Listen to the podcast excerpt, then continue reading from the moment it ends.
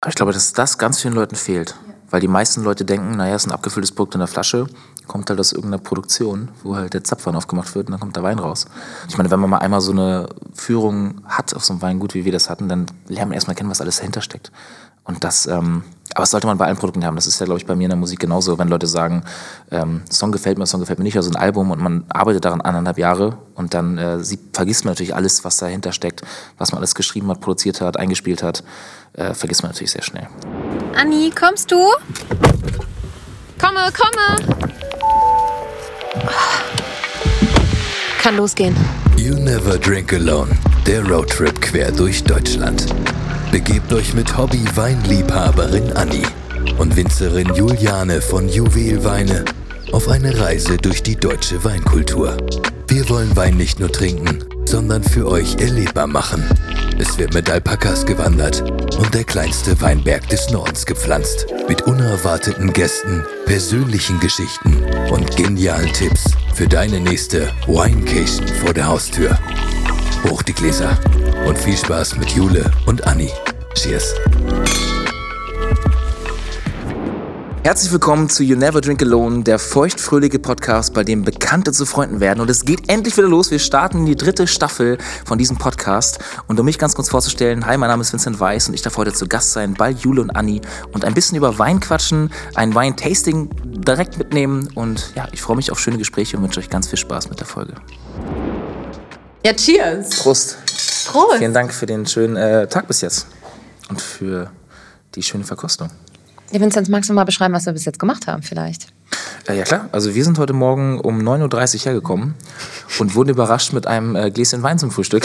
wir haben noch nichts gegessen und kamen äh, zur After-Geburtstagsparty von Jule und haben ein äh, Weißwein getrunken zum Anstoßen, zum Kennenlernen und dann wurden wir über die Weingüter hier geführt und haben uns die Keller angeschaut, die äh, verschiedenen Weine angeschaut, verschiedene Weine schon probiert, lecker gefrühstückt, lecker, lecker Mittag gegessen, wurden von der Mama bekocht. Äh, es war schon bis jetzt ein sehr familiärer, schöner Tag. Voll vielen Dank schön. für die Einladung, Jule. Ja, es war echt schön bis jetzt. Und äh, jetzt sind wir quasi in der Mitte des Tages und ich freue mich auf alles, was jetzt noch kommt. Ja. Auf diesen.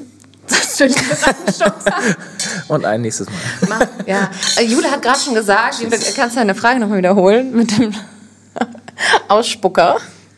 Ich wollte hier, professionelles Set ist hier natürlich eingerichtet, ne? Und äh, ich habe einfach gesagt, soll ich den Ausspucker hier auf den Tisch stellen? Das heißt, wir verkosten ja, wir müssen nicht alles unterschlucken, wir können auch spucken. Sofort, nein, keine weiteren Fragen. Ähm, kannst du vielleicht noch ganz kurz erklären, was wir gerade trinken? Ist das schon der neue Jahrgang von Stefan? Guck mal hinten aufs Etikett. Vincent, les mal vor. Äh, 29.03. aus 21. Der Ah, neue ja. Jahrgang. Gestern Hammer. aufgemacht. Der neue Jahrgang Rosé, den hast du dir gewünscht, Anni. Wir sind jetzt hier reingekommen und Anni hat gesagt, oh, den will ich probieren. Ähm, was sagst du? Genauso gut wie der Jahrgang davor und davor und davor. Insofern ist das in der. Das ist jetzt für dich heute der erste Rosé des Tages. Trinkst du grundsätzlich gern Rosé? Was magst denn du grundsätzlich so? Jetzt fangen wir doch direkt an. Ähm, ich trinke halt meistens immer Grauburgunder, zum, äh, wenn wir irgendwo in Restaurants sind oder Hotels, in denen ich mich meistens immer au- aufhalte. Ähm, Rosé dann immer, tatsächlich trinke ich immer nur mit, wenn es bestellt wird. Ich habe noch nie einen jetzt äh, aus Eigennutzen bestellt, aber äh, vielleicht ändert sich das heute. Also der ist auf jeden Fall sehr, sehr lecker. Also schöner, ich wollte gerade sagen, schöner Wein zum Starten. Ähm, nach der ersten Halbzeit. aber ähm, ja, doch, ein schöner Wein zum Starten in den Nachmittag. Aber Vincent, äh, für die Leute, die vielleicht noch niemals deinen Namen gehört haben, ähm, wer bist du und was machst du eigentlich? Und was mich persönlich interessiert, ist Vincent Weiß eigentlich ein Künstlername? Oder heißt du wirklich so? Ähm, ja, du hast ja gerade schon gesagt, ich heiße Vincent Weiss, genau. Ähm, ich bin Musiker aus Deutschland. Das ist nicht mein Künstlername, sondern wirklich mein bürgerlicher Name. Auch mit dem W am Anfang ist es äh, so in meinem Personalausweis, weil meine Mom wollte, dass die Abkürzung von mir nicht VW ist, sondern halt dann äh, die Initialen gleich sind. Das finde ich bei den Kindern immer sehr schön. Meine Schwester hat auch die gleichen Initialen. Wenn ich eine Frau geworden wäre, hätte sie mich Wendy genannt. Ähm, Wendy Weiss. Ich bin ganz froh, dass ich ein Mann geworden bin, weil ich mit Vincent Weiss irgendwie dann doch jetzt mittlerweile ganz happy bin. So. Am Anfang dachte ich auch so, was ist das für ein Name? Wendys da draußen diskriminieren, aber ich fühle es ein bisschen. Ja, genau, will ich auch nicht natürlich. Aber ähm, ja, ich bin äh, Musiker, ich bin 29 Jahre jung, ähm, ja, gehe jetzt auf die 30 zu, habe äh, Wein trinken irgendwie in den letzten Jahren so ein bisschen lieben gelernt. Vorher war es immer nur Bier, weil ich in der Gastronomie gearbeitet habe in München und dann natürlich dann irgendwie mit Tegernseher und Augustiner groß geworden bin. Und ja, jetzt ähm, geht es in Richtung, den äh, Geschmack für Wein ein bisschen zu verfeinern und das, vor allem das, ähm, das Bewusstsein für Wein, dass Wein jetzt wirklich ja was ist, gerade wenn man hier ist und äh, dass man mitbekommt, was da alles hintersteckt und auch Handlese, äh, aus, aus der Handlese Weine jetzt zu probieren, die nicht irgendwie mit Maschinen in der Industrie für günstig Geld verkauft wird, sondern ähm, ja, ein schönes Familienstück ist, das man hier trinken darf. Ja, jetzt hast du mir schon ein bisschen was vorweggenommen, denn ähm, wir haben uns natürlich so ein bisschen auf das Gespräch äh, vorbereitet und äh, also ein bisschen über deinen Background recherchiert und eben gefunden, dass du mal in der Gastro gearbeitet hast. Und deswegen haben Jule und ich ein kleines Weinquiz für dich als neuen Weinkenner äh, mitgebracht, um mal entlang von so fünf Fragen zu testen, wie denn das Knowledge über Wein aktuell so ist. Und ob das du auch ein paar Folgen Wine DGA gehört hast in der Vergangenheit. und alle ZuhörerInnen können mitmachen und auch ihr Wissen testen nach zwei Staffeln, oder? Richtig gut. Ja. Wir So. Jule, fang mal an. Ah, das komme ich auf jeden Fall nicht gut bei weg. Ich hoffe, dass ich am Ende noch ein bisschen äh, überzeugen kann. Ich habe ja schon gesagt, ich bin ja ein totaler Newcomer, in, was Weine angeht und bin da total neu drin. Habe auch leider, oder sage ich auch gar keine Ahnung von Wein. Man kann ja auch nur sagen, das schmeckt mir, das schmeckt mir nicht. Aber ich bin auf die Fragen gespannt und ich hoffe, ich kann wenigstens eine Hälfte von einer Frage beantworten. Wir legen los und es passt ja hervorragend, denn wir haben gerade Rosé ähm, im Glas. Ähm, wie wird denn der Rosé hergestellt? Woher bekommt denn der Rosé seine Farbe? Ähm, der Rosé bekommt seine Farbe tatsächlich aus der Schale der Traube. Ähm, denn wenn man die äh, presst, kommt so ein bisschen, also nicht, nicht, nicht wie bei Rotwein, wo, der, ähm, wo die Schale, oder der Wein die Farbe von der Schale nimmt, sondern hier aus der ausgepressten Frucht, wo noch ein bisschen Farbe von der Schale mit dabei ist und deswegen die leicht rötliche ähm, Farbe hat. Oh, Jule Wir stoßen an. Ganz breites Grinsen auf dem Gesicht dem Ponto. Aber war das, also Richtig gut. ist jetzt nicht, das ist vielleicht nicht fachwissend ausgedrückt, aber so ungefähr. Es war, war exakt auch inhaltlich, fachlich korrekt. Perfekt, dann überlasse ich euch die nächsten vier Fragen. Endlich mal mit Profis arbeiten, Jule, Endlich, nicht so wie mit mir. okay, nächste Frage. Was ist der Unterschied zwischen Champagner und Sekt? Ich trinke leider beides nicht so richtig. Ähm, von daher. Ähm, ah, Mann, das eben gerade klang so schön, dass ich das erklärt habe. Jetzt komme ich hin. Ich könnte auch einfach wieder so irgendwas erzählen. Ähm, wüsste ich tatsächlich nicht. Ähm, muss ich passen, ja. Leider. Kannst du den Joker ziehen? Anni, willst du einsteigen? Ja. Also. Oh Gott, ich hoffe, ich erkläre das jetzt auch richtig. jetzt kommt's raus. Äh, Das eine ist Flaschengärung und das andere ist nachträglich mit Kohlensäure versetzt. Nein? Fast richtig? Ah, gut. Scheiße. Guck mal. Ähm, eigentlich nur so drei ähm, Fakten, die ihr euch merken könnt. Ähm, Champagner ist ein begriffter, äh, ist ein begriffter, geschützt, ein geschützter Begriff, der aus der Champagne kommt, das nördlichste Anbaugebiet äh, in Frankreich. Ähm, das heißt, wenn du das nach der Methode hier in Deutschland so herstellen würdest, wie es in der Champagne passiert, darfst du es trotzdem nicht so nennen. Geschützter Begriff. Der zweite Unterschied ähm, ist die Art und Weise. Also Champagner musst du auch mit der Hand lesen, es sind nur bestimmte Rebsorten. Ähm, und äh, die zweite Gärung muss in der Flasche stattfinden und mit Naturkork ähm, äh, verschlossen werden. Und in Deutschland können wir zum Beispiel auch ähm, Sekte in verschiedenen Verfahren machen. Das heißt einmal das Flaschengärverfahren, die zweite Gärung findet in der Flasche statt, oder aber auch im ähm, Tankverfahren. Und das ist tatsächlich eigentlich der Unterschied. Das war's schon. Und das, was du gerade gesagt hast, das ist der ähm, Perlwein. Ähm, Ah. Genau, das ist nochmal auch ähm, oftmals eine Kategorie drunter. Da hast du einen fertigen Grundwein und da setzt du Kohlensäure zu. Den hatten wir heute zum Frühstück, oder? Genau, ja. Der war relativ lecker, fand ich. Das war, das war, obwohl, also, obwohl ich ja wirklich keinen Sekt und keinen Champagner richtig trinke, war der Perlwein heute Morgen auf jeden Fall ähm, für mich die bessere Lösung, glaube ich. Den hast du neu, Jule, oder? Den Ähm, Perlwein. der Perlwein ist von drei Freunde. Ah, okay, verstehe. Das macht Und, Sinn. und das wollten wir auch einfach ähm, so als Einstieg, weil es natürlich auch immer eine Preisfrage ist, kannst du auch, wenn du nicht sofort ähm, so viel Geld für einen Sekt oder für einen Champagner ausgeben möchtest, kannst du dann auch einfach mit dem Perlwein starten, weil der auch oft ein Tick günstiger ist. Das kannst du in normale Flaschen füllen, bis zu einem gewissen Druck mit Schraubverschluss zumachen. Und das ist voll die schöne Alternative, wie wir heute Morgen beim Frühstück. Anstatt ein Sektfrühstück haben wir ein Perlweinfrühstück gemacht. Ich wollte gerade sagen, ja, sehr zu empfehlen zum Frühstück am Mittwochmorgen. Perlwein klingt irgendwie cringy. Perlmutt, Perlhuhn, Perlwatch, Ja, das ist so Perlwein. ähm, Prosa, Prosasprache, weißt du, so, keine Ahnung. Ähm, nächste Frage, Jule, du bist dran. Ähm, wann wird geerntet? Ähm, das, also du meinst jetzt die Ernte auf dem Feld, richtig?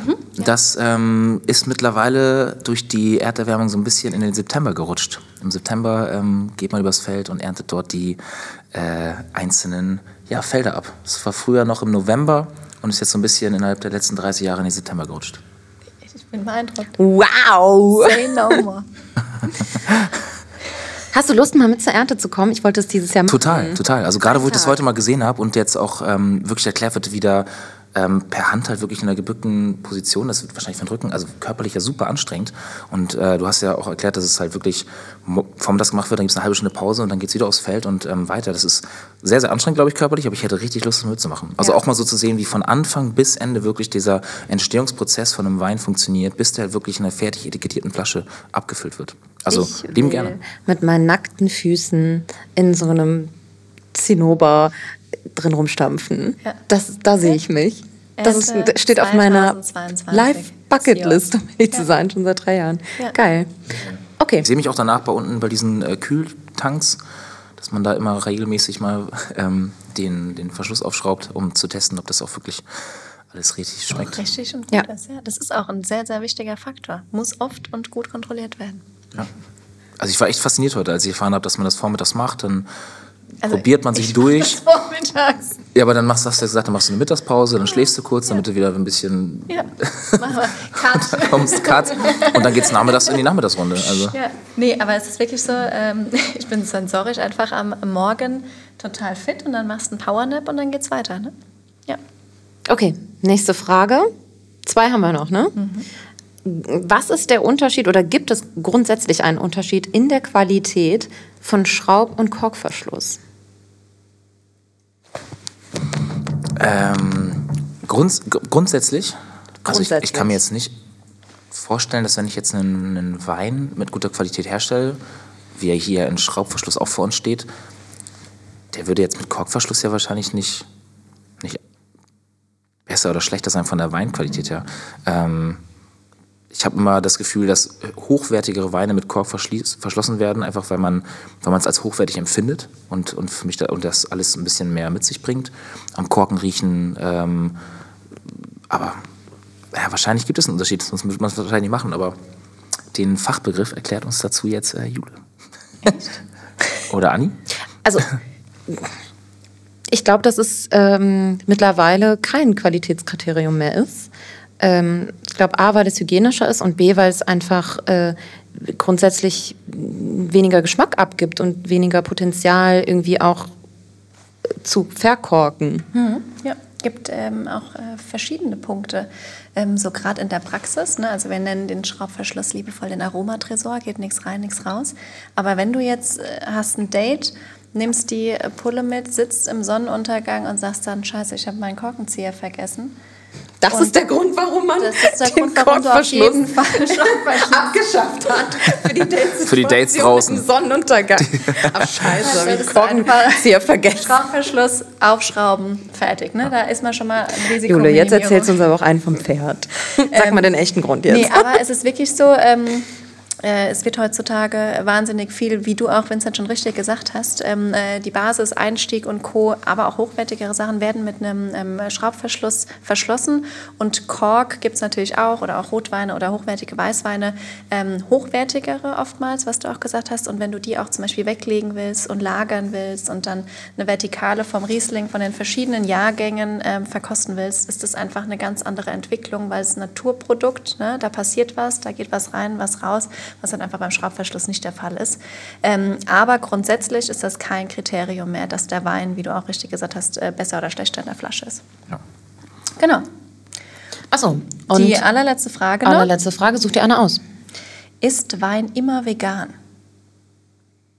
Hast du grundsätzlich schon mal gesehen, ob ein Wein oder hinten auf dem Etikett, ob da vegan draufsteht oder so? Ich nehme mal kurz eine Flasche zur Hand. Wir haben hier einiges zur Auswahl. Ähm, ich habe tatsächlich, also man kauft ja Weine gerne nach dem, nach dem Etikett tatsächlich, aber eher nach der Vorderseite und relativ selten nach der Rückseite. Ähm, nee, ist mir noch nicht aufgefallen, aber ich okay, warte, vegan, keine tierischen Produkte. Ich meine, das ist alles ländlich angebaut, Handbearbeit, also ein schönes Handwerk. Mm.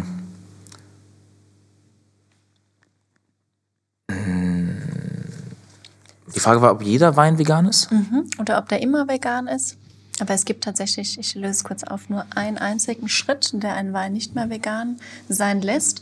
Und das ist die Klärung des Weines. Wir waren heute Morgen auch im Keller, da haben wir direkt aus dem Tank den trüben Wein quasi gezapft ins Glas. Ähm, und wenn du bei der Klärung tierische Produkte zusetzt, wie Gelatine oder Hausenblase, um den Klärverlauf zu beschleunigen, dann ist der Wein nicht mehr vegan. Und ansonsten ist Wein immer vegan. Ja. Das war's schon. Ja, Ich habe gerade nach irgendwelchen tierischen äh, Produkten gesucht, die, die irgendwie da drin sein könnten, aber mir ist auch keiner eingefallen. Aber klar, wenn es Ja. zur, Gärung, äh, zur Klärung was benutzt wird, dann ja. Aber ist doch gut. Veganer, schöner Wein. Ja. Mega. Vincent, würdest du sagen, du bist ein guter Gastgeber? Wenn du jetzt irgendwie, also du bist ja, also wir haben ja schon ein bisschen vorgesprochen und so weiter, du bist selten lange an einem Ort. Würdest du, wenn du jetzt mal, weiß ich nicht, du hast, rechnest ja gerade irgendwie auch, oder du hast ja Lust, jetzt wieder länger an einem Ort zu sein, würdest du selber sagen, so, hey, ich habe Bock, irgendwie Freunde einzuladen und ähm, zelebrier das dann auch so ein bisschen? Oder bist du eher so noch immer Team Bier und Bierpong und dann irgendwie vielleicht in die Richtung?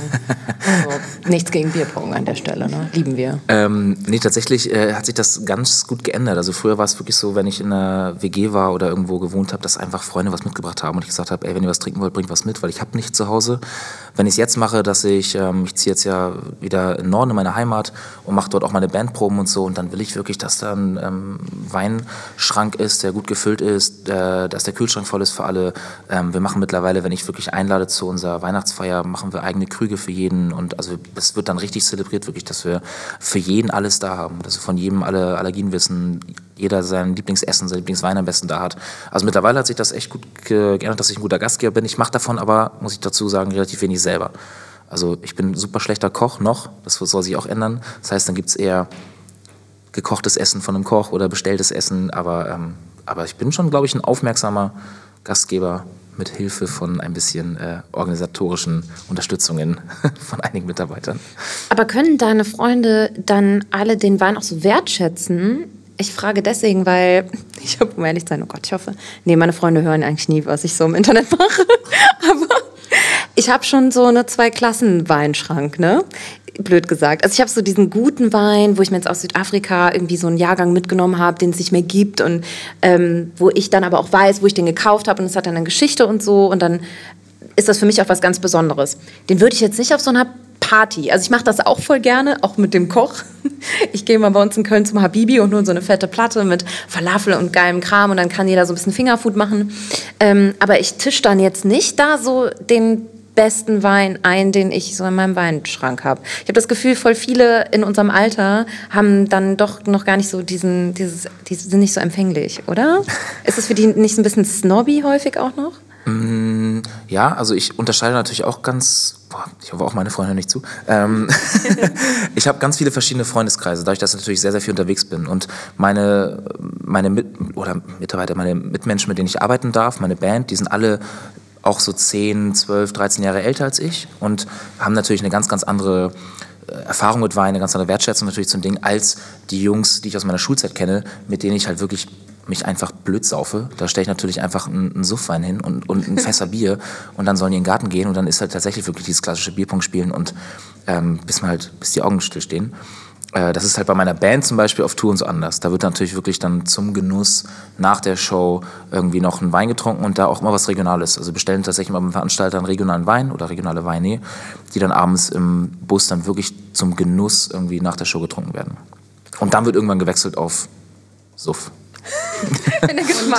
Trinkt ihr den Wein direkt aus der Flasche? Also setzt ihr so den Hals an oder habt ihr da auch Turbos Weingläser? Wir haben tatsächlich einen Turbos Weingläser, ja. Nee. Wir haben Weingläser, Tassen. Wir verzichten ja bei uns im Bus komplett auf so Papp, ähm, Pappware. Ja. Und ähm, da hat jeder seine Kaffeetasse und, und es gibt Weingläser, es gibt Wassergläser, das abends halt getrunken werden kann. Ja. Ey, du musst Bier aus der Flasche, aber Rest. abholen. Wie läuft denn dieses Tour live? Wie ist das dann so? Also du gehst ja auf Tour, wie viele Wochen erstmal? Äh, jetzt Corona-Zeit natürlich relativ wenig. Ähm, ich habe aber 2018, 2019 hatte ich so 120 Shows im Jahr. Das heißt, da war ich eigentlich, Habe im Februar angefangen zu touren, dann war die Tour vorbei, dann gingen die Sommerfestivals los und dann habe ich nach den Sommerfestivals wieder eine Herbst- und Wintertour gemacht. Also da war eigentlich so ganz jahresmäßig Touren und dazwischen ähm, Montag, Dienstag, aber meistens nicht gespielt, habe ich dann halt Musik gemacht und geschrieben und produziert. Und jetzt ähm, will ich das so ein bisschen reduzieren auf so 30, 40 Shows im Jahr, weil mir auch 120 ein bisschen zu viel waren. Mhm. Ähm, aber ja, sonst läuft das ab. Ähm, boah, es hat sich auch sehr, sehr geändert. Meine erste Tour bin ich selber gefahren, einen Sprinter gemietet, meine Jungs irgendwie rein und hinten versucht, unsere Musikinstrumente reinzupacken. Morgens in irgendeine in einen Laden rein, wo 100 Leute reinpassen, irgendwie aufgebaut, verkabelt, so jugendforschmäßig, wurden wir auch oft beschimpft dafür, was ist das hier mit, also wirklich jugendforsch beschimpft, weil wir natürlich von Tuten und Blasen keine Ahnung hatten, von Wein damals erst recht nicht. Ähm, aber das hat sich dann irgendwann gesteigert. Irgendwann wurde das Team größer, irgendwann äh, hatten wir natürlich Mitarbeiter, die es gemacht haben. Jetzt sind wir mittlerweile mit drei Bussen unterwegs und sieben LKWs, also fahren mit zehn großen Fahrzeugen durch Deutschland und bauen da halt in den Hallen auf und äh, leben das Tourleben, ja. Aber es ist, äh, ich glaube, so dieses Rock'n'Roll-Leben, ähm, das ist im Deutschrap-Bereich noch nicht ganz angekommen. Also wir, wir, zelebrieren das schon oft, es gibt schon oft wilde, wilde Abende, aber ich bin da sehr diszipliniert eigentlich. Ich trinke auf Tour zum Beispiel gar keinen Alkohol, fast nicht. ähm, in die Off-Days rein, aber sonst bin ich da leider sehr strikt und ähm, gehe abends als erster schlafen, weil ich halt auf der Bühne einfach fit sein muss. Und wie ähm, habt ihr euch quasi kennengelernt? Also die Zusammensetzung der Band, kennst du die schon irgendwie, keine Ahnung, aus Schulzeiten ähm, oder hat sich das Stück für Stück entwickelt? Ist das so eine Konstante oder wechselt das mal? Ich habe eigentlich bei allem, was ich mache, immer das Team vom, vom Anfang. Also meine ganzen, meine Band, mit der ich zusammen spiele, mit der, mit der habe ich mein allererstes Konzert gemacht und will mit denen noch mein letztes Konzert machen.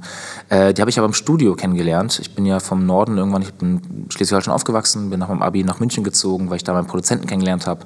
Und dann musste ich irgendwann mein allererstes Konzert spielen und habe nur, nur einen Pianisten gesucht, weil ich auf einer Gala von der Kindernothilfe spielen musste durfte, ich musste, wow, durfte, äh, mein erster Live-Auftritt und ähm, habe dann einfach den Studiokollegen gefragt, den ich auch nicht kannte. Ich habe nur gehört, da spielt jemand Klavier. Den habe ich gefragt. Ähm, und der hatte schon eine ganze Band zusammen, die alle zusammen Mannheim Jazz studiert haben und sind alles unfassbare studierte Musiker. Und ich habe ja weder Musik studiert, noch war ich in der Musikschule, noch habe ich eine musikalische Ausbildung. Und war da relativ der ähm, unwissende kleine Junge in dieser äh, festen Jazzband. Aber irgendwie haben wir uns dann lieben gelernt so und kennengelernt und haben zusammen halt alles von Anfang an aufgebaut und groß gemacht, dieses ganze Live-Spielen. Aber ja, es ist natürlich schon ein Altersunterschied zwischen uns. Die sind jetzt alle langsam verheiratet und äh, Kinder äh, kommen jetzt langsam. Und ich tingle halt noch so durch mein jugendliches Leichtsinnleben und äh, will einfach Mucke machen. also wollen die auch, aber natürlich schon irgendwie mit ein bisschen mehr äh, Lebensverpflichtungen. Und du hast auch schon gesagt oder vorhin auch kurz erwähnt, du bist wahnsinnig viel ähm, umgezogen. 16 Mal oder so, haben wir mhm. gelesen. Ist das korrekt? Ja, ja viel, viel umgezogen, ja. Ähm, und wo hast du schon überall gelebt? Auch im Ausland mal oder nur in Deutschland? Nee, Ausland hat für mich immer nie so richtig Sinn gemacht, weil ich ja so viel in Deutschland oder ich mache ja deutschsprachige Musik. Ich bin natürlich nur im deutschen Bereich, Österreich, Schweiz noch mit unterwegs und ähm, das war mir immer zu stressig, wenn ich dachte, okay, ich wohne jetzt irgendwo, wo ich vielleicht ein entspannteres Privatleben haben könnte, weil mich da keiner kennt, aber ich müsste dann immer wieder nach Deutschland reisen, um da zu spielen. Ähm, ich bin eigentlich super, super glücklich in Deutschland, finde auch hier alles, was so ja, das deutsche System auch mit sich bringt, ähm, schön für, für mich oder für alle. Ähm, aber ich habe angefangen in Schleswig-Holstein, da halt sehr viel leider im Norden umgezogen, weil meine Mom immer sehr, sehr oft umgezogen ist und ich das natürlich damals nicht in der Hand hatte, ob ich das möchte oder nicht. Äh, bin dann mit 16 aber ausgezogen zu meiner Schule und dann ähm, mit 18 nach München, dann dort ein bisschen umgezogen, dann nach Berlin, dann wieder nach München, dann einmal nach Köln, dann zwei Jahre Köln. nur in Hotels gewohnt. Ja, genau, kurz nach Köln Abstecher gemacht. Aber da habe ich zwei Jahre eine Wohnung gehabt und sechsmal drin geschlafen. Also es hat sich nicht so ganz rentiert. Ähm, Wo hast du in Köln gewohnt? In Ehrenfeld. In Ehrenfeld. In, in Ihrefeld. Genau. In der, ähm, Gott, das war an, ab, von der Fenloher so eine kleine Zwischenstraße. Piusstraße? Da ich glaube Hausburgstraße, glaube ich. Hausburgstraße. Auf jeden Fall relativ nah an äh, einer Bar, die heißt kann ja dieser die Überleger Rauschneider. Nee. Ähm, ach, scheiße. Ich kleiner Kölner Insider, dachte ich ja jetzt. Ähm, da ist ja doch der Bahn, Droppt Bahnhof. ihr einen Namen von der Bar und morgen ist sie wieder cool, vielleicht in Köln. Nein, nein, die, ich glaube, die ist, ich glaub, die ist ganz cool. Das ist, also Bahnhof Ehrenfeld ist ja, und daneben ist aber eine Bahn, äh, eine Bahn, eine Bar, die ist, ähm, Buhmann und Sohn? ja, genau. Ich wollte gerade sagen, irgendwas mit Familie so. Lieb ich Buhmann auch. und Sohn, genau. Buhmann und Sohn, das war die einzige Bar, in der ich da immer, immer war. Ja. Ähm, und habe Mit da. Außenbereich und so, ist ganz geil im Sommer. Ja, ja. genau. Da, aber ich meine, ich war ja nicht so oft da. Ich konnte jetzt, aber jedes Mal, wenn ich da war, war ich tatsächlich in Buhmann und Sohn und habe dort äh, mit Freunden dann. Kein was Wein man halt so- sondern Shots. Bei so einem Buhmann halt so machen. Da finde ich tatsächlich diese Kölsch-Trinkkultur, die finde ich das schon sehr, sehr schön. Weil ich, Ja. ich bin ein relativ leider zügiger Trinker und ähm, habe das da sehr genossen, dass das Glas immer wieder frisch gebracht wurde, wenn man keinen Deckel drauf legt. Das finde ich, ähm, Stichwort. find ich Sollen gut. wir mal den nächsten probieren? Weil ich würde jetzt den letzten Schluck Gerne. ansetzen, oder? Lieben gerne. Und dann kleiner Einschub. Ähm, mach doch mal mit uns. Weißt du, Vincent, wie man richtig so verkostet? Also, wie du das jetzt, wenn Jule jetzt. äh, Nee, pass mal auf. Wir gucken jetzt mal, was Vincent macht, wenn du einschenkst. Wie das jetzt. Also ich habe schon gelernt, dass, dass ich einfach natürlich den Wein auf mein benutztes Weinglas raufschütte, weil das dann ja schon, ähm, das Glas ja schon weingrün ist und das natürlich dann, ähm, Also, Jule strahlt über das ganze Gesicht. Ich bin ja auch schon einen halben Tag hier, ne? Ach so. Schon ein bisschen was gelernt. Aber es ist ja auch so spannend. Ich, ich liebe das, so, sowas zu lernen, wo man sich einfach nicht aus. Ich kenne mich in dem Bereich einfach nicht aus oder kannte, oder kenne mich immer noch nicht aus. Und darf jetzt halt super viel mit nach Hause nehmen und lernen. Und, ähm, Runter damit, Jule. Komm. Okay, Leute. aber das Ganze, äh, was man so, wie man so normalerweise einen Wein wahrscheinlich kostet, mit den ganzen, was habt ihr von gesagt, mit, mit äh, wie nennt man das? Entschuldigung, ich habe gerade einen großen Schluck. Musst du kurz das Weinglas exen. Ähm, Oh, das ist so fies. Das ist so hier, verboten. Also man muss sich auch kurz äh, vorstellen, ich, wir sitzen hier schön am Tisch und ich wurde wirklich unter Druck gesetzt. Ja, das du trinkst so muss. langsam. Ja, ähm, also vielleicht kurz so die Steps äh, des Weinverkostens schon eingegossen und du hast eben schon richtig hier das Glas geschwenkt. Warum machen wir das? Damit der Wein ein bisschen atmen kann. Damit der Wein ein bisschen atmen kann, Sauerstoff und dann entfalten sich die Aromen noch deutlich mehr. Dann riecht man mal rein und dann gucken wir mal gemeinsam, was wir da so riechen. Vielleicht so ein bisschen Birne, vielleicht so ein bisschen Quitte, so ein bisschen gelbe Frucht. Erinnert dich das an sowas oder vielleicht auch frisch gemähtes Heu?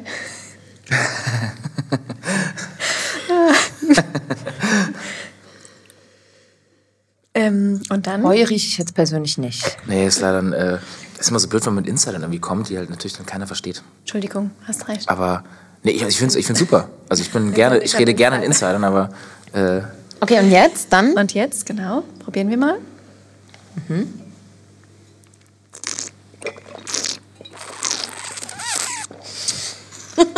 Da schlürfen wir das Ding mal durch.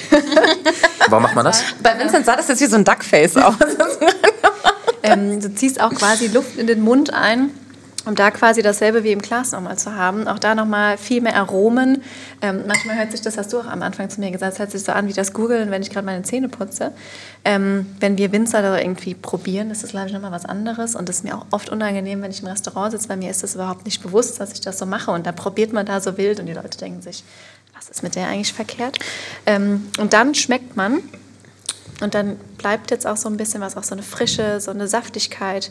Ähm, und das waren eigentlich schon die, die Steps des Weinprobierens.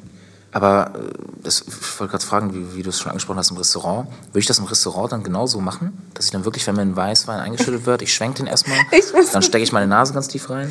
Ich muss lachen, Und ich finde es ja, wirklich- ich ja wirklich cool, dass man, also, und schön, dass, ich das, dass man das dann so ganzheitlich wahrnimmt. Also, dass man erstmal wirklich den Geruch wahrnimmt, sich den erstmal wirken lässt, dann dazu den Geschmack. Ähm, aber wenn ich mich so an meine letzten Wein- oder Restaurantbesuche erinnere, wird halt ein Weißwein eingeschüttet, nehme einen Schluck, sag's super. Ja. Ja, nee, aber also ich glaube, ich würde es nicht machen.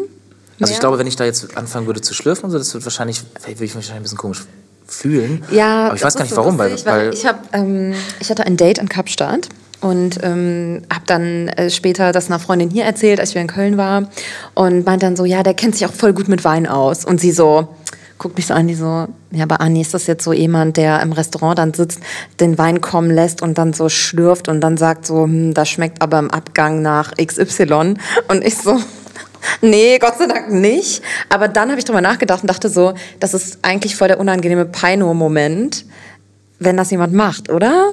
Also ich fände es auch komisch und awkward. Das wollte ich ja, das wollte ich ja gerade fragen, ob das so ist. Fine. Aber stell mal vor, Vincent würde jetzt hingehen, so im Hoodie, bestellt einen Wein, hat irgendwie, keine Ahnung, du machst dann da so einen auf. Also es ist schon irgendwie daneben, oder? Ja, also so dieses extreme Schlürfen, das macht man nicht. Ne? Also das versuche ich auch, wenn ich dran denke. Schon unangenehm. Im Restaurant auch nicht zu machen. Aber so dieses ähm, auch mal kurz schwenken und dann mal so reinriechen und wirklich aber auch mal so ein bisschen sich auf die Sinne verlassen. Und das ist so ein ganz großes Thema, was ich jetzt nicht aufmachen will, aber wir haben ja total verlernt, uns auf unsere Sinne zu verlassen. Riechen, schmecken, sehen und du guckst dir schon mal auch so die Farbe an. Du, du riechst mal rein und guckst, was da passiert und hast dann das Geschmackserlebnis. Und das geht ja dann beim Essen am Ende des Tages genauso weiter. Was hast du auf dem Teller? Wo kommt das her? Wie schmeckt das? Ist das komplett überwürzt? Ähm, kennt ja kein Mensch mehr Tomaten aus dem Garten. Äh, müssen die so und so schmecken, weil du kriegst ja immer überall her und die Oma sagt immer zu mir, es wird nur das gegessen, was saisonal ist. Und das ist ja auch so richtig ne? und so pur. Und das finde ich immer ist äh, so ein sehr, sehr schöner Moment. Total. Wenn du wirklich dich so auf die Sinne verlässt. Aber grundsätzlich reicht es auch aus, wenn du einfach, wie gesagt, auf den Tisch mal schwenkst, reinriechst, einen Schluck nimmst und sagst, schmeckt mir. Ja. Ich meine, was anderes, wo, wo, was anderes kann man eh nicht machen. Ne? Ich meine, es ist ja so schön, dass die Geschmäcker alle so unterschiedlich sind. Und ich habe jetzt gerade auch gemerkt, dass man so, die- wenn man so die Nase reinsteckt und es riecht einfach unfassbar gut und dann kommt der Geschmack dazu und dass man einfach sagt, ja, mir hat gerade dieses Erlebnis zwischen äh, Geruchs- und Geschmackssinn einfach super gefallen, nehme ich. Hast du schon mal im äh, Restaurant Wein zurückgehen lassen? Auf gar keinen Fall. Würdest du das machen? Auch noch nie essen und sowas, egal wie äh, unzumutbar es manchmal war. Ich würde mich niemals trauen, leider irgendwie was zurückgehen zu lassen. Ich weiß aber gar nicht, weil das, ob das so ist. Freunde von mir haben das schon mal gemacht, ob das jetzt so ist, auch dass ich da irgendwie dann mit meinem Namen da bin oder manch, manche Restaurants ich ja irgendwie auch erkannt werde und da heißt es, ah, da ist ein Weißer hier und unmöglich, der hat sein Essen zurückgehen lassen und dann Wein und so. Mir wäre das irgendwie unangenehm. Ja. Ich bin da leider jemand, der sie dann, dann trinke ich die Flasche aus und bestelle mal die nächste. Ja. Und probiere eine andere. Ja, so mache ich das tatsächlich auch. Machst du das? Hast du schon mal was zurückgehen lassen? Boah, ich überlege gerade, in Kapstadt haben wir so viel Wein getrunken und so viel gegessen. ähm, doch, ist schon mal vorgekommen. Nee, gar nicht. Wir haben den dann einfach stehen lassen und den nächsten bestellt. So elegant. Und dann hat sie irgendwann kam sie und meinte so, trinkt ihr das noch? Und wir so, nee. Und dann hat sie einfach so ein volles Glas oder so zwei volle Gläser wieder mitgenommen. Also nicht so anmoderiert im Sinne von schmeckt nicht. Ja. Aber ich habe ja zum Beispiel auch gelernt, dass das, ähm, wenn dir, also dieses Verkosten, du bestellst eine Flasche Wein, dann wird die eingeschenkt, dann sollst du probieren, dass es nicht darum geht, ob es dir wirklich schmeckt, sondern dass grundsätzlich geguckt wird, ist der okay, schmeckt der jetzt irgendwie, ist der umgegangen durch irgendeinen Grund, Leck in der Flasche oder halt beim Korken natürlich irgendwie ist der verkorkt und so.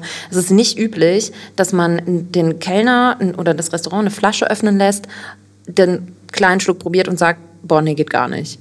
Ja, genau, weil, wie du auch schon gesagt Das hast, Vincent, die Geschmäcker sind unterschiedlich und dann entweder schmeckt sie oder schmeckt nicht, aber es geht wirklich, wie du sagst, einfach darum, ist der Wein fehlerhaft, hat der Kork oder äh, stand er zu lange in der Sonne, Ja. wurde er falsch gelagert, ähm, das ist definitiv Fakt, aber alles andere folgt. Ja, aber diese Zeremonie, die dann äh, abgespielt wird, die suggeriert ja was anderes eigentlich. Ne? Das ist die so, wollen Sie voll probieren, wenn es Ihnen nicht schmeckt, dann Ja. mimimi. Aber ja, das Ja. fand ich irgendwie ganz ähm, interessant. Also bei uns auch mal so, wenn eine Flasche aufgemacht wird, dann wird die getrunken. So. Ja. Und dann kommt halt, wenn, wenn man dann mal sagt, davon muss ich nicht noch eine Flasche haben, dann bestellt man die nächste aus der Karte.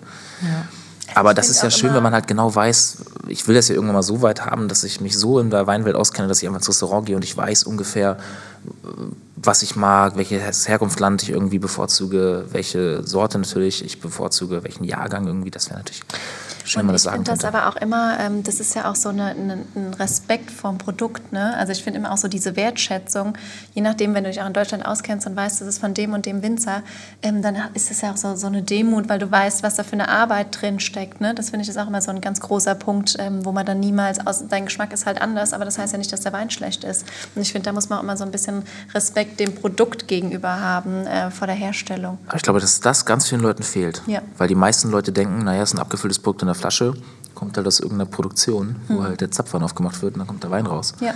Ähm, ich meine, wenn man mal einmal so eine Führung hat auf so einem Weingut, wie wir das hatten, dann lernt man erstmal kennen, was alles dahinter steckt. Ja.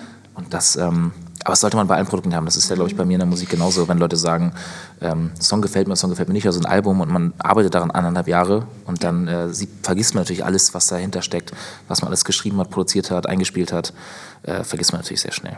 ist eigentlich echt eine ganz gute Metapher an der Stelle. Und ähm, muss man vielleicht an der Stelle auch nochmal betonen, dass es ja nicht ums Saufen geht, so, sondern Wein hat ja echt auch sehr 100% mit Geschmack zu tun und nicht irgendwie, um sich zu behacken. Ja. Und ich glaube, das ist noch immer so ein bisschen häufig, wird es verkannt. Ne? Schraubverschluss auf, Wein ins Glas, und los. Ja. ja. ich habe heute eh den ganzen Tag so ein bisschen Parallelen zwischen Wein und Musik gesehen, ähm, weil es halt beides ein unfassbares Handwerk ist, wo man die Arbeit hinter halt einfach immer unterschätzt. Und dann geht es natürlich immer um den Geschmack, den persönlichen Geschmack. Einem kann Deutschpop gefallen, dem anderen natürlich nicht.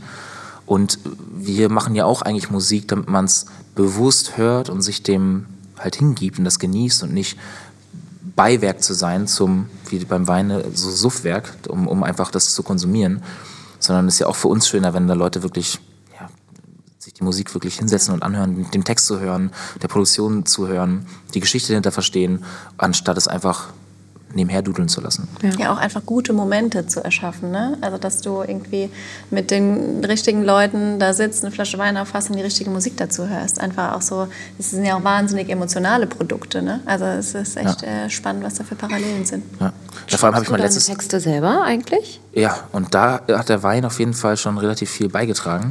ähm, das wollte ich nämlich gerade sagen, dass ich halt, ich habe halt erst wirklich vor, glaube ich, zwei, drei Jahren so richtig angefangen, Wein zu trinken, weil ich das auch so gerne mag in, diese, in dieser Gruppe. Ich habe beim letzten Album relativ viel ähm, über mich selber gesprochen, also wirklich über meine persönlichen ganzen Erfahrungen, die ich so die letzten Jahre sammeln durfte.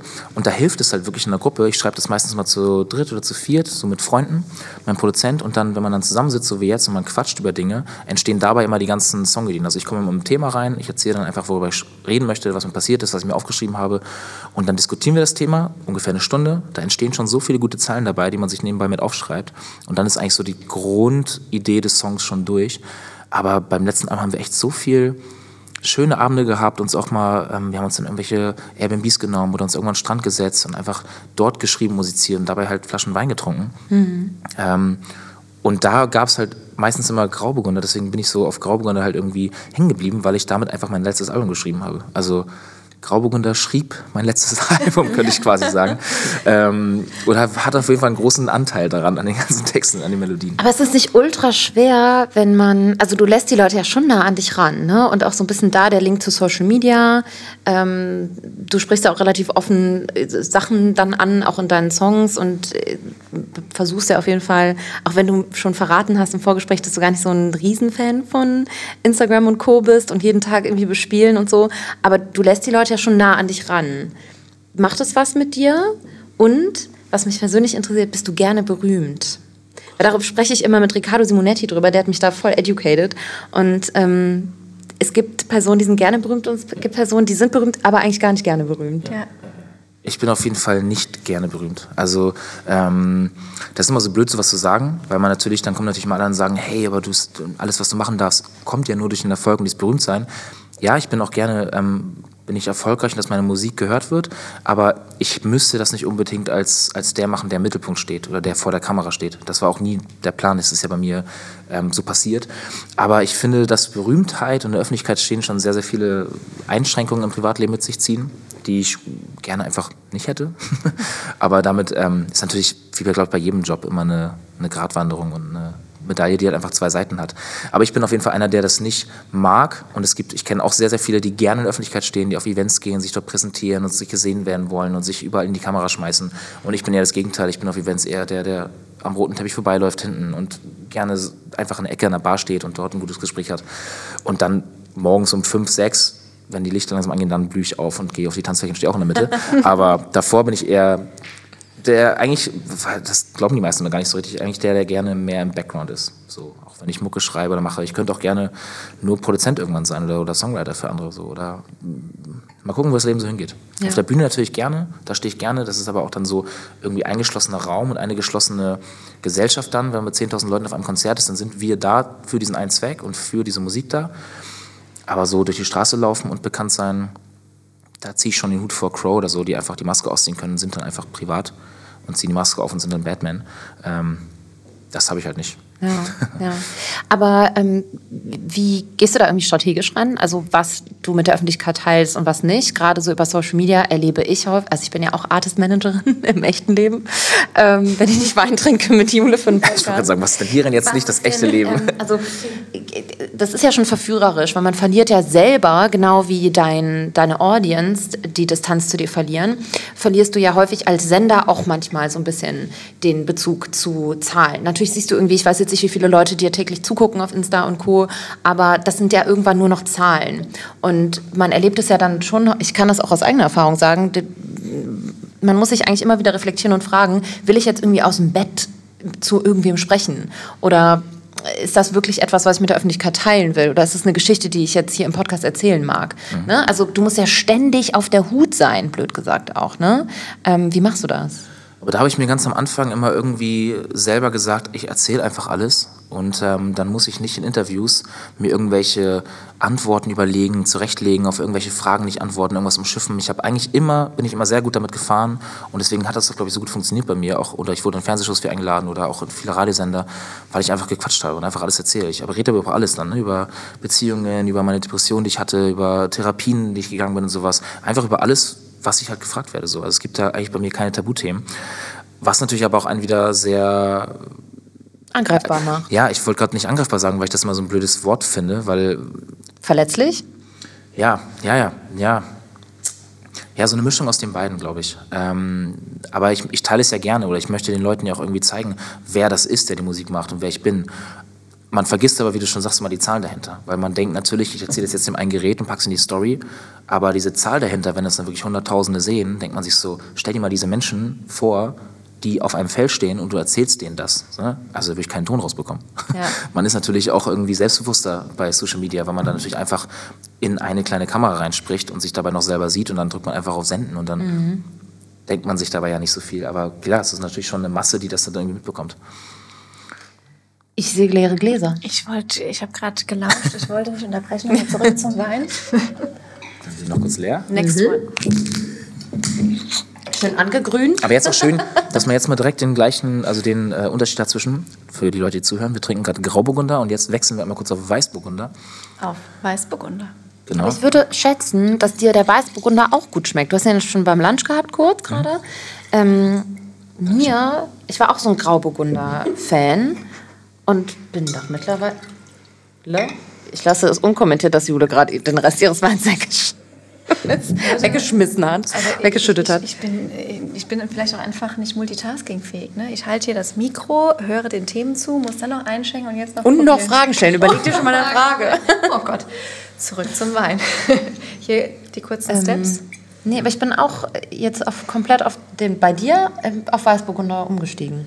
Silvaner mag ja. ich auch gerne mittlerweile. Weil du hast ja schon gesagt, äh, Grauburgunder ist dein Favorite. Vielleicht können wir dich ja auch äh, langfristig vom Weißburgunder überzeugen. Ich glaube, ich kann mich fast von allem oh. überzeugen, weil ich bin, glaube ich, nur auf Grauburgunder so fixiert, weil es ist einfach der ist, mit dem ich mich irgendwann einmal abgefunden habe, ich ihn super lecker fand und deswegen auch immer nur den bestelle, damit ich nicht irgendwie enttäuscht werde. Ja, also, ja. aber Voll. was total blöd ist, weil man ja eigentlich offen sein sollte für alles Mögliche und man alles probieren sollte. Das will ich ja auch. Deswegen bin ich ja auch äh, gerne gerade hier und sehe diese Vielzahl an Flaschen und bin sehr, sehr gespannt, was äh, heute alles meine Geschmacksnerven so mit mir machen. Ähm, aber ja, ich war immer nur Grauburgunder, äh, Grauburgunder weil es für mich so eine sichere Bank war. Ja. So, hat mir geschmeckt und dann dachte ich immer, wenn ich irgendwo bin, damit kann Never ich nicht viel falsch machen. Genau. Und der, ich weiß, der wird mir schmecken und ich weiß, der ist halt süffig und damit ähm, kann ich den Abend ausklinken lassen. Du Oder hast vorhin auch erzählt, ähm, du bist auch oft im Restaurant, wo du dann Weine bekommst, aber kaufst du selbst auch Weine? Wenn ja, kaufst du die nach Etikett oder wonach gehst du? Oder wenn du bestellst du die online, gehst du in eine Weinfachhandlung, gehst du irgendwie, äh, keine Ahnung, LEH? Wie äh, bestückst du deinen privaten Weinkühlschrank? Ähm, also das ändert sich natürlich auch im Laufe des Alters irgendwie, im Laufe der, der Erfahrung, die man machen kann. Am Anfang, wenn ich jetzt mal so fünf, sechs, sieben Jahre zurückdenke und ich bin noch irgendwie nicht in der Musikbranche und war noch nicht irgendwie erfolgreich und habe so meine Aushilfsjobs gemacht, da gehe ich natürlich äh, in einen Weinladen und suche mir nach dem Etikett, den ich mir leisten kann für 2,90 irgendwie raus, der am passendsten aussieht. Mittlerweile kenne ich natürlich Leute, die sich mit Wein auskennen. Ich frage dann immer eher, ich schicke manchmal Fotos von der Weinkarte einem befreundeten Sommelier und frage, du weißt ja ungefähr, was ich mag, was soll ich hiervon bestellen. Also ich verlasse mich da eigentlich dann schon viel auf ähm, ja, Menschen, die sich auskennen. Also ja. ich würde dich fragen jetzt wahrscheinlich in Zukunft einfach mal, was ich ja. bestellen soll. Aber nach Hause bestelle ich mir tatsächlich dann eher im Internet tatsächlich ein paar Flaschen, mhm. anstatt ähm, im Laden dann einzukaufen, was gerade da ist und mir davon das aussuchen, was mir irgendwie optisch gut gefällt, sondern dann eher den zuhausigen Weinschrank dann doch mit selektierten bestellten Wein bestellen, bei dem man einfach weiß, das sind jetzt irgendwie 20 gute verschiedene Weine, die ich zu Hause habe, die ich gut anbieten kann. Und äh, genau, die bestelle ich mir.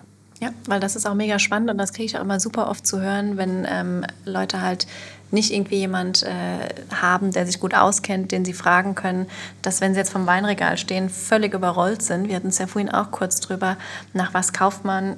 Okay, klar, Etikett, ähm, aber das ist an sich, probiere ich deutsche Sachen, woher weiß ich eigentlich, was mir gefällt. Ähm, und deshalb ist es ja mega gut, wenn du einfach jemand hast, der sagt, du weißt, was mir schmeckt und äh, dich berate ich und äh, führe dich da so ein bisschen an der Hand. Jetzt komme ich wieder mit digital um die Ecke. Natürlich muss auch meine Rolle bleiben. Aber ich kann dir Vivino empfehlen als App. Also ich weiß nicht, ob du die schon mal ausprobiert hast. Ja, also meine Band macht das immer. Die sitzen tatsächlich immer mit der App daneben und machen, scannen jeden Wein ein, den sie vor sich stehen haben, ja.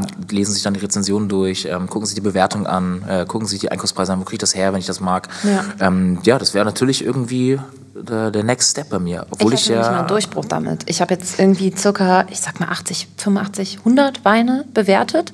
Auch nur, um diesen Algorithmus zu füttern und hatte in Kapstadt meinen Durchbruch, indem ich ein Foto von einem Etikett gemacht habe und nichts bewertet habe. Und dann kam oben in der Ecke, das habe ich auch noch nie gesehen in der App, so ein Funkenregen nach dem Motto, dieser Wein wird dir schmecken. Und ich so, okay, probier so. Und er war, also es war wirklich mein Geschmack. Das heißt, so ab 85 das Weinen das weiß die App dann. verstanden, was du willst. Ja, das, ist aber, das ist aber geil, ja, stimmt. Ja. Und dann fängt er an, dir auch Sachen vorzuschlagen. Dann kannst du, sage ich mal, proaktiv danach einkaufen. Also ich habe auch noch nie über die App gekauft aber das ist schon irgendwie eine Orientierung, wenn du sagst, keine Ahnung, ich bestelle irgendwie immer Grauburgunder, ich war an dem gleichen Punkt und habe dann wild rumbewertet und habe dann erst verstanden, was ich mag. Heute. Aber das finde ich schlecht, wenn man da so weit ist, dass natürlich irgendwie die App deinen Algorithmus kennt und deinen Geschmack kennt, weil ich glaube, das ist ja, ist, ist nicht die App, wo man mittlerweile auch das, einfach das Blatt abscannen kann und dann macht er dir die Bewertung drauf. Also meine Band hat letztes Mal eine, eine App. Krass, weiß ich gar nicht. So eine Wein-App hat das nur über die Karte gehalten und die mhm. eingescannt und dann hat die App die quasi die Namen gelesen und die dann die Nein. Bewertung hintergeschrieben. Und es wäre geil, wenn die App dir dann zeigt, nach deinen 85 äh, Weinen, die du gemacht hast, zeigt den Pfeil auf den Wein, der ist für dich. Ich drehe durch. Und das wäre so der absolute Kannst du deine Band noch mal fragen? Nee, können wir das nicht selber machen? Ich, wir können es gleich mal ausprobieren. Wir, ja, machen wir. Nein, ich meine, können wir nicht eine App machen? Dafür können wir, können das nicht. Ja, ja klar. Das ist am Ende nur Bilderkennung und dann zack Daten einpflegen. Ja. Geil. Ja, von der Bilderkennung hat er halt den, den Namen rausgenommen, da die halt die Bewertung dazu gezeigt ja. aus, in, aus, dieser, aus dieser App. Also da war wirklich eine Seite mit 15 Weinen und dann hat er dir überall die Sterne direkt hintergemacht. Ja. Auch hinter dieses, hinter den Foto. Und es wäre geil, wenn er dann deinen Geschmack kennt, wie er, was er bei dir tut und dann einfach dir den, ja. die Weine, drei davon markiert und sagt, zwischen den dreien kannst du dich aussuchen, weil die entsprechen deinem bewerteten Geschmack deiner letzten 85 Weine. Hammer. Auch. Hammer. Mega gut. Ich muss ja. mich tatsächlich auch mal mit, der, mit dieser App beschäftigen. Sorry, ich wollte jetzt auch gar nicht hier diese App immer wieder so ins Gespräch nee, aber bringen. Aber, ja ich hatte aber wir, wir beide kommen vom Dorf, bei uns gibt es sowas nicht. Nee, Wenn ich damit bei mir zu Hause ankomme, ja, es gibt eine App dafür, würden meine Großeltern, meine, meine, meine Familie sagen... Hab keinen Empfang, Edge, kann nicht ja, laden. Was ist das? Ja. So. ja. Ich kaufe den Wein vom Nachbarn, gut ist. Ja, voll. Aber Vincent, sag mal, steht auf deiner Bucketlist denn vielleicht auch einen eigenen Wein mal zu machen? ähm, das steht sehr wohl auf meiner Bucketlist, ja. Ähm, und ich probiere mich jetzt gerade so ein bisschen durch die Weine, um zu wissen, was möchte, für was stehe ich denn genau am Wein und was möchte ich genau an, an Zutaten haben, wie soll der schmecken, was für Charakteristiken soll der haben. Und dann ähm, gibt es da ja schon doch die eine oder andere Winzerin, die ich kennenlernen durfte, die mir doch behilflich sein könnte, diesen Wein zu kreieren. Die frage ich dann mal. Okay. Cheers! Dann kommt nämlich Vinzens Weißwein. Oha, ja. Was für ein Wortspiel. Auf der Hand, ja. ja. Anni, was ist denn eigentlich mit deinem Projekt? By the way. Ich mache jetzt mal eine Konferenz jetzt im Herbst und dann gucken wir mal, wie das mit dem Wein so weiterläuft. Aber der, ähm, also mein, sagen, mein, meine drei Weine haben ja auch schon Namen. Das ist ja das Verrückte. Das, das Konzept steht schon. Aber ich bin mittlerweile ja auch, also ich habe mich schon durch ja viele Länder jetzt auch probiert. Und ich, boah, ich bin jetzt mittlerweile so, ich will dann auch genau meinen Geschmack umsetzen und das müsste ja dann in Cuvée sein. Boah, und das durchzuprobieren. muss ich dir auch nochmal en Detail äh, Ja, ja, erzählen ja. von meinen Kapstadt-Erfahrungen, äh, die wir vielleicht nächstes Jahr mal zusammen machen werden. Oh, ich habe so einen Plan, Jule. Du wirst, du wirst, glaubst es gar nicht. Ich habe so einen Plan. Unglaublich. Ja, ähm, nee, das will ich jetzt auch noch gar nicht verraten, aber ich war auf einem sehr, sehr, sehr bekannten, sehr speziellen Weingut ähm, die den besten Wein in Südafrika äh, oder in Afrika machen. Und da hat er so ein bisschen geplaudert, wie er seine Weine so zusammensetzt. Und er hat irgendwie so 130 Kombinationen ausprobiert. Und ich dachte nur so, mein Gehirn explodiert gleich. Also ich will das auch irgendwie, natürlich nicht so krass, aber boah, keine Ahnung, ich bin auch so ein Perfektionist. Weiß Ja, nicht. Da hatten wir es auch vorhin. Ich wünsche dir viel Spaß, Ja. Vincent. Das wird noch ein. Ja, aber das Gute, also das auch ein Gute bei mir ist, dass es, ganz, dass es ganz gut selektierbar ist, weil ich mache halt einfach auch deutsches Handwerk und ich möchte auch regionales deutsches Handwerk dann natürlich irgendwie, wenn ich einen Weißwein mache, rausbringen. Das heißt, bei mir wird es auf jeden Fall ein deutscher Wein sein. Ja. Also ähm, ich, das Ausland fällt bei mir zum Glück schon mal raus, also zum Glück aus, aus, der, ähm, aus der Vielfalt der Möglichkeiten. Ja. ja, ich bin ja kein Fan von deutschen Rotweinen so richtig. Da tue ich mich ja nach wie vor Ja. so ein bisschen schwer mit. Ja. Ähm, und ich werde auf jeden Fall auch einen roten machen. Ja. ja, lass uns da nochmal en Detail drüber sprechen. Okay. Diese umtriebige Winzerin hier am Tisch sitzt. Ich bin auch eher, wie gesagt, ich trinke fast nur Weißwein. Rotwein ist mir zu schwer noch gerade. Ähm, und ich muss sagen, ich habe jetzt ja äh, schon mal kurz nachgefüllt von dem Weißburgunder. Hast du? Ach, guck mal. Ja, so, weil der, also die finde ich schon äh, sehr lecker, tatsächlich. Vom Grauburgunder hast du nicht nachgefüllt. Ja, es Das ging auch relativ Zeichen. schnell zum, zum nächsten. Jetzt war ja mein Glas irgendwie kurz äh, irgendwie leer. Wird es an deinem 30. Geburtstag dann auch einen Wein geben? Ah, shit. Wann ist denn der 30. eigentlich? Äh, mein 30. Geburtstag ist am 21. Januar. Das heißt, ich habe noch ein bisschen, aber bei uns gibt es so einen Brauch, ähm, Treppe fegen. Ich weiß nicht, ob ihr das hier kennt. Man muss, wenn man mit 30 bei uns äh, im Norden noch nicht verlobt oder verheiratet ist, muss man als Schande quasi ähm, die Rathaustreppe fegen. Und die wird wie bei einem Polterabend, äh, werden da ganz viele Scherben und Müll draufgeschüttet. Und man ist dann meistens sogar in einem Knastoutfit und muss allen, die das erzählen, die, die gucken mich genauso an wie ihr beide und sagen, das ist ein Scherz, könnt ihr gerne äh, mal googeln. Dann musst du die Treppen sauber fegen. Und da wird dir manchmal einfach nur Hand, Wo müssen wir wann sein, um so. Spektakel Erstens das und zweitens Schande über dich. Du bist mit 30 noch nicht verheiratet. Was ist das für ein schrecklicher Brauch? Pass auf. Ähm, hier, das sieht dann, ich zeig mal ganz kurz, das könnt ihr zwar jetzt nicht sehen, die zuhören, aber mal Bilder. Das ist dann wirklich so, du hast dann ein, wirklich ein Outfit an. Du musst dich auch noch verkleiden. Ja, normalerweise hat man, also wir haben, hatten immer bei uns in der Familie einfach so ein äh, Gefängnisoutfit an und dann musstest du halt wirklich als ja, Gefängnis äh. Insasse, Ja, und da der das noch nicht Dorf und guckt zu. Ähm, naja, eher, das ist eher wie so eine, das ist eher wie so eine Feier, halt 30. Geburtstag. Dein 30. Geburtstag, alle Gäste, die gehen dann zusammen mit dir zu dieser Rathaustreppe, schmeißen da ihren ganzen Müll rauf und du darfst alles halt als Schande sauber machen, weil du es noch nicht hinbekommen hast, dein Leben so zu regeln, dass du mit 30 Jahren verlobt oder verheiratet bist. Fühlst du das? Naja, also ich habe ja noch ein bisschen, ne? es ist Also, März. okay, Ladies. Nein, ähm, Knapp ein Jahr. Ich, äh, ich, das hat sich auch so ein bisschen geändert. Ich hatte am Anfang, ich komme aus einer relativ langen Beziehung, die irgendwie vier, fünf Jahre ging. Das ist natürlich jetzt auch schon vier, fünf Jahre her. Da war ich so ganz ähm, altmodisch aufgestellt und wollte mit 30 schon Papa sein. Und meine Großeltern leben das so vor. Die hatten schon goldene Hochzeit und die laufen irgendwie Arm in Arm durch den Supermarkt. Und das finde ich irgendwie so eine super schöne, super altmodische, konservative äh, Vorstellung. Aber die finde ich halt irgendwie super. Und hab, hab der auch immer so ein bisschen hinterher ge, gest- ja, nachgestrebt. Ähm, aber jetzt mit fast 30 denke ich jetzt mittlerweile, jetzt ist es langsam eng.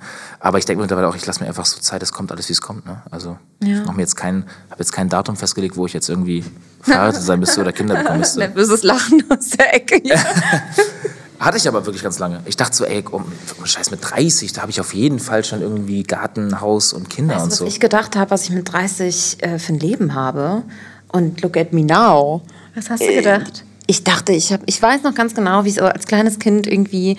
Ähm, also da war für, man für mich mit 30 halt uralt, weil meine Mama war damals 30 zu der Zeit, wo ich so anfangen konnte, das zu reflektieren, glaube ich. Und dachte so, ja, dann hat man auf jeden Fall schon Kinder und einen Mann oder vielleicht auch zwei schon gehabt, keine Ahnung, je nach Familiensituation.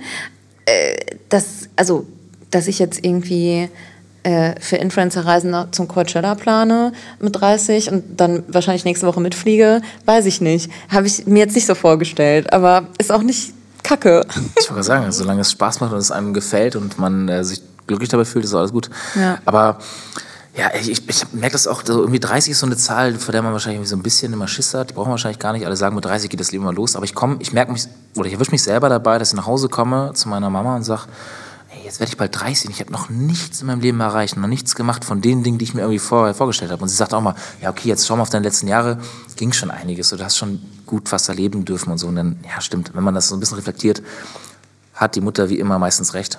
Aber setzt sie dich da so ein bisschen unter Druck und sagt so, Gar hey, nicht, gar nicht, gar nicht. gar nicht. Enkelkinder, Frau. Nein. Nein, meine Mutter ist das Gegenteil. Wehe, du kommst mit Enkelkindern nach Hause. Die ist eher noch auf dem Trip so. Leb dein Leben. Mhm. Okay, cool. Ja.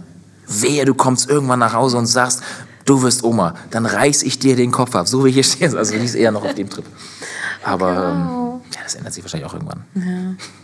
Meine Schwester, die ist äh, elf Jahre jünger als ich, die hat jetzt gerade den 18. Geburtstag gefeiert. Die sagt immer, ähm, wann kann sie endlich Tante werden? Also die ist so ganz anders. Sieht aber bei mir mittlerweile auch nicht mehr ganz so die Hoffnung und sagt, Vincent, ich werde bestimmt vor dir äh, noch äh, Familie bekommen. Ja. Ich würde den Tipp geben, mit dem Hund anzufangen, weil da merkt man schon mal so, oh, ja, okay, Verantwortung Ich muss mein Leben kickt auf einem anderen Level jetzt. Ja. Ja, ja, es ist echt so. Ja, aber das habe ich, also wie gesagt, du kamst ja heute auch schon an und auf einmal so, oh, mein Hund ist weg. Äh, Wir haben ja heute schon So, deinen Hund auf dem Hof gesucht. Hund? Das wäre natürlich dann, ja, Kind nicht Das ganz ist so mit dem schön. Kind ungünstig, sagen wir mal so. Aber es kommt ja. alles, und das kommt alles. Ja. So, sollen wir mal fertig machen? Ich würde sagen, äh, genau. Und dann äh, im Off äh, haben wir noch ein paar Flaschen noch ein paar- vor uns stehen. Wie viele haben wir noch? Drei? Ach du lieber Gott, es ist jetzt 16 Uhr. Ja, das ist human. Das, Ja. das ist in Ordnung. Ich finde es schade, dass es nicht in, in dem Podcast so einen Nachklapp gibt, so, dass man so, so vier Stunden später nochmal so drei, vier Sätze mit einblendet und dann so mal vergleicht, Ja, was ist so passiert. Alles gesagt. So, und dann nochmal reißleiten. Wie betrunken ist man jetzt? Aber ich Genau. war, um ehrlich zu sein, Karten auf dem Tisch. Ich, ich war bei der zweiten äh, YNDA-Staffel, war ich schon eigentlich durchgängig, Schon dauerbetüdelt. auf jeden Fall immer angetüdelt. Ja, das hat es so mit sich gebracht. Aber es war auch mega. Wir haben halt so einen Roadtrip gemacht. Ne? Wir waren auch eine Woche zusammen unterwegs, aber auch verrückt, dass wir das gemacht haben und Echt was wir verrückt. einfach für geile Spots auch uns angeguckt haben. Wir sind ja auch mit der Fähre für und wir haben halt wirklich, so wie wir jetzt quasi heute Morgen, wir haben früh gestartet und dann bist du so leicht durch den Tag geflogen und es war voll schön. Vincent, warst du schon mal in Südafrika? Ja. Eigentlich? Ja. Warst du Tatsächlich Wein auch. trinken? Ja, wir waren auf einem Wine-Tasting. Wo denn? Weißt du noch wo? Wine-Tasting. Wine-Tasting. Wine- Wow. Tasting. Wine-Tasting. äh, in Südafrika, ja. Ich war da mit Sing Mein Song damals, mit ähm, so einer Fernsehshow, die wir gedreht haben. Und da hatten wir auch ein paar Tage äh, danach, glaube ich, frei. Und dann haben wir ein Wine-Tasting gemacht. Und das war wirklich der absolute Wahnsinn. Es war ein bisschen unangenehm, weil wir uns am Tisch ein bisschen irgendwann äh, mit zunehmender Stimmung wurden wir laut und uns über unangenehme Themen Wer war denn da dabei? Prominente? äh, da waren noch ein paar Prominente dabei, ja. Und blöderweise waren die Tische neben uns, äh, kamen dann irgendwann die Eltern von jungen Kindern dazu, meinen, ähm, Entschuldigung, wir sind auch, äh, verstehen Deutsch. Und äh, das, was ihr gerade besprecht, ist vielleicht nicht so ganz für unsere Kinderohren. äh, war da ein bisschen unangenehm. Nee, was man beim Weintasting so bespricht. Alle möglichen, alle möglichen Sexualthemen, die uns eingefallen sind. Also wir machen jetzt off und machen jetzt hier weiter. So, jetzt Kahn, Stopp, Klappe. nee, cool. Aber das war auch übrigens sehr, sehr lecker. Also Südafrika, da war der Wein auch ähm, mega. Aber ich finde halt zum Beispiel, ich mag das einfach irgendwie aus der Region alles Mögliche zu probieren. Und ich finde, ich würde jetzt zum Beispiel, wenn mir in Deutschland, wenn ich jetzt merke, mir schmeckt hier ein Wein super gut, würde ich den wahrscheinlich immer bevorzugen zwischen ähm, ausländischen Weinen. Wenn das kein Schlusswort ist. Wenn das kein Schlusswort ist. Vielen, Dank. herzlichen Dank. Äh, gerne, ich habe zu danken. Richtig cool. Und ich freue mich auf immer die nächsten Flaschen. Und ich bin immer noch beeindruckt von deinem Fachwissen, was du hier mal rausgehauen hast. Ich tatsächlich auch ein bisschen. ich dachte so, als du siehst, fünf, fünf Fragen kommen, jetzt dachte ich so, oh Gott, das wird die reinste Blamage. Aber wenigstens so ein, zwei Dinger, dass man, ja. Aber ähm, ich bin, wie gesagt, ich fange jetzt gerade an und ich freue mich auf viele äh, Weinerfahrungen. Ja, ich stoße jetzt mit einem leeren Glas an. Ne? Beide seid ihr behind. Cheers, cheers. Das war's mit You Never Drink Alone, der feuchtfröhliche Podcast, bei dem Bekannte zu Freunden werden. Und wenn euch das gefallen hat, was ihr gehört habt, dann lasst doch gerne eine gute Bewertung da auf dem Portal eurer Wahl. Und wir freuen uns noch äh, über die nächsten Weine, die wir jetzt verkosten werden und wünschen euch einen schönen Tag.